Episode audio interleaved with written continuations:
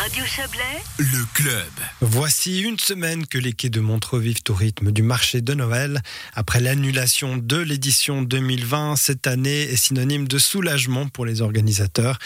Ils ont tout de même dû composer avec le pass sanitaire. Ce dernier est obligatoire à proximité de tous les stands de, res- de restauration, dont la fameuse cabane des bûcherons, ce qui a fait légèrement baisser la fréquentation de ce lieu d'ordinaire très prisé et géré par les associations locales.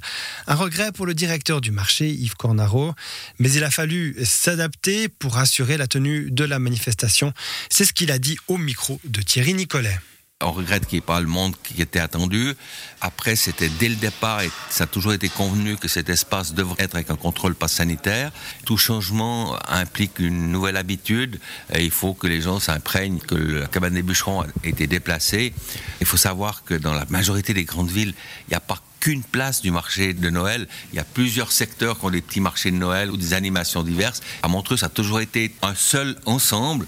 Donc il faut que ce changement s'implique dans la tête des gens, que ben, il y a aussi des autres endroits où il y a un petit, une émanation du marché de Noël. Là, la cabane des bûcherons à côté de la gare, c'est pas la moins bien placée, parce qu'en fait, il y a tous les gens qui arrivent en train, il y en a énormément qui l'ont en premier.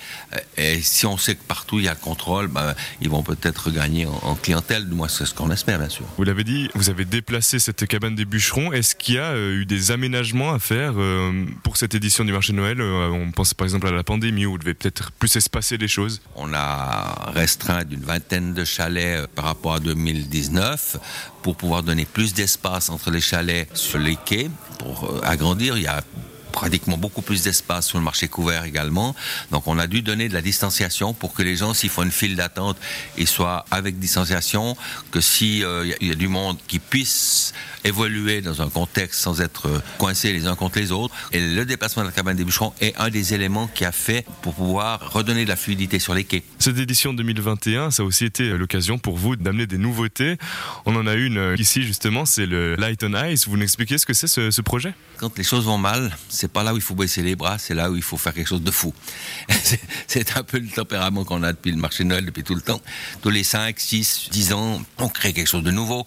Il y a eu le Père Noël au Rocher de Nez, il y a le Père Noël qui vole au-dessus des chalets. Et puis, euh, cette pandémie nous a permis de réfléchir, c'est-à-dire si on redémarre, il faut redémarrer avec quelque chose de neuf aussi. Pas simplement refaire le marché de Noël, mais avec pandémie en plus, quoi.